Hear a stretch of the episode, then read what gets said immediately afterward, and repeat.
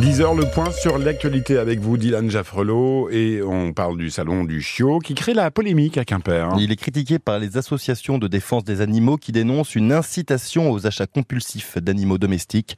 Du côté des éleveurs, on assure encadrer les ventes, comme l'explique cette éleveuse qui souhaite rester anonyme.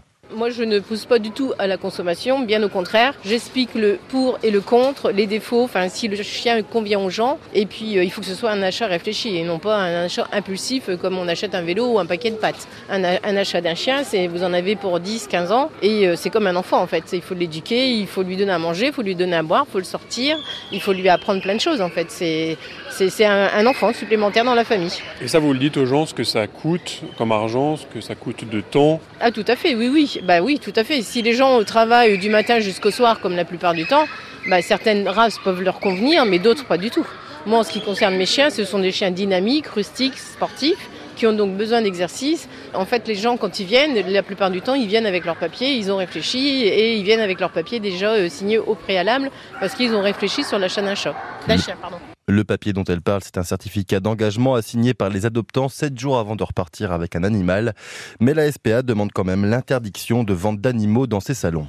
Autre salon, mais tout autant polémique, celui de l'agriculture. Il se termine ce soir. La fréquentation de cette 60e édition risque d'être en baisse comparée à l'année dernière où 615 000 visiteurs s'y étaient rendus. Un recul probablement dû aux tensions entre le monde agricole et le gouvernement.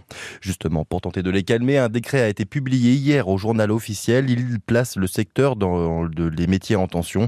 Ça devrait permettre de recruter facilement de la main-d'œuvre étrangère. Un grave accident a eu lieu à Crédin, dans le Morbihan, non loin de Pontivy. Six mineurs entre 16 et 17 ans ont été blessés. Plusieurs ont été éjectés de l'utilitaire dans lequel ils étaient passagers hier matin très tôt. Un d'entre eux a été héliporté au CHU de Rennes dans un état grave. Les autres transportés légèrement blessés ou choqués aux hôpitaux de Ploermel et Pontivy.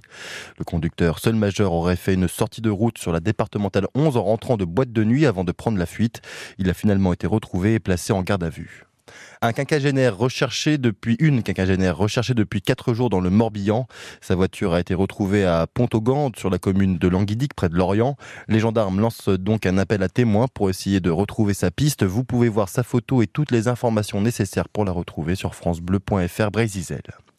8 tonnes de cocaïne saisies par la marine française entre le 20 et le 29 février au large de la Martinique. C'est presque la totalité des quantités interceptées l'année dernière dans les Antilles.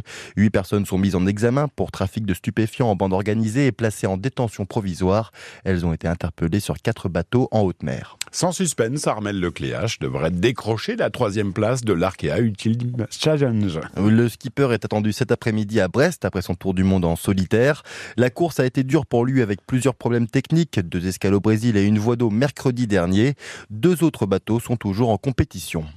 Et puis c'est un match pour l'histoire. Si le stade brestois ne perd pas cet après-midi contre le Havre, il serait à 13 matchs d'affilée sans défaite, une première donc pour le club.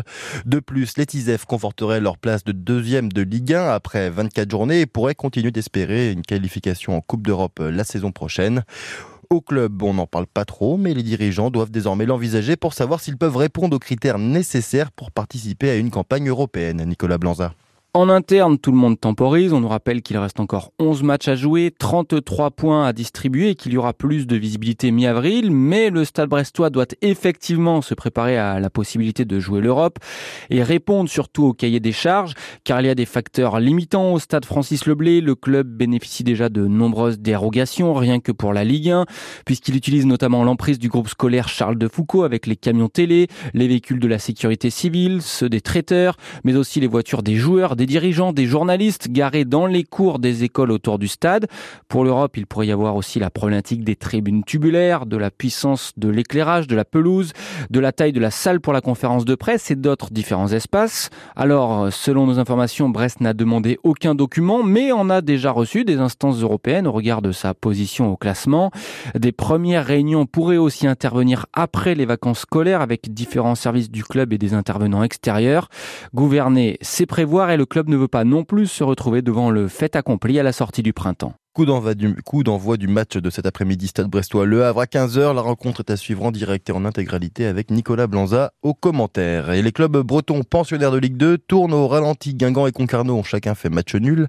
Les Costards marocains contre 3, 0-0 et les Tonniers de partout contre Dunkerque. Au classement, le AG est 11e et l'USC 15e.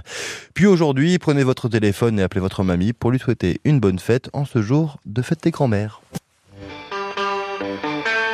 Merci, retour de l'info tout à l'heure à partir de 11h. En attendant, puisque c'est dimanche, place au panier de crabe avec Brest à l'honneur ce matin. Un nouveau lieu de rencontre vient d'ouvrir, un lieu de rencontre et de partage de connaissances. Son nom, la PAM, un tiers-lieu installé dans les locaux de l'ancienne imprimerie du même nom. Benoît Accor, l'invité, nous donnera la définition d'un tiers-lieu dans quelques instants, aux côtés de Gaël Guéguin, Christelle Guy et Louise Lampire. Pim pam poum, on parle de PAM ce matin donc dans le panier de crabe de France Bleu Brésil. Ce sera juste après sur un air de rumba, sans faux voto, mais avec un insouchon.